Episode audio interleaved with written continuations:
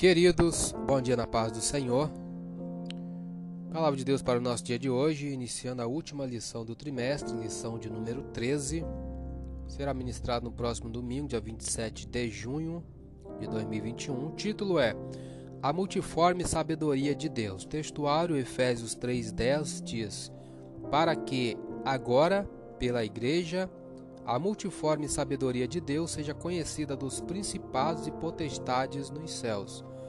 Verdade prática, a multiforme sabedoria de Deus vai além da compreensão humana e é demonstrada ao mundo pela Igreja de Cristo. Leitura diária de hoje, segunda-feira, dia 21 de junho de 2021. Provérbios 2,6 vai falar sobre Deus da sabedoria. Iremos ler o 6 e o 7. Diz assim: porque o Senhor dá a sabedoria, e da sua boca vem o conhecimento e o entendimento. Ele reserva a verdadeira sabedoria para os retos, escudo é para os que caminham na sinceridade. Comentário: Deus dá sabedoria e vitória àqueles que o buscam, mas não aos que vivem ou agem de modo irresponsável para com seus dons e recursos. Se formos fiéis ao Senhor e mantivermos em mente o propósito de servir em nossa vida, ele nos afastará do orgulho e da cobiça. Pegando uma referência, vamos no livro de 1 Reis, capítulo 3, versículo 9 e 12. Vai nos falar sobre a sabedoria de Salomão que diz: A teu servo, pois, dá um coração entendido para julgar a teu povo, para que prudentemente discirna entre o bem e o mal porque quem poderia julgar a este tão grande povo? Eis que fiz segundo as tuas palavras, eis que te dei um coração tão sábio e entendido, que antes de ti teu igual não houve, e depois de ti teu igual se não levantará. Temos o comentário do versículo 12.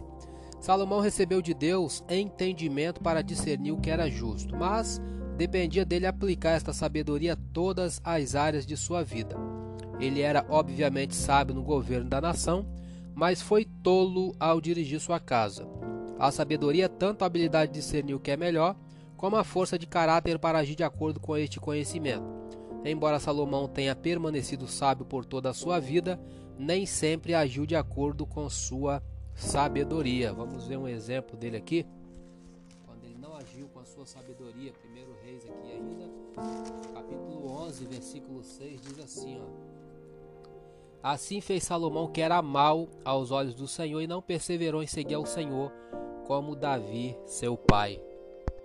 Pegando uma outra referência, vamos em Tiago 1:5 que diz: E se algum de vós tem falta de sabedoria, peça a a Deus, que a todos dá liberalmente, não lança em rosto e ser-lhe-á dada.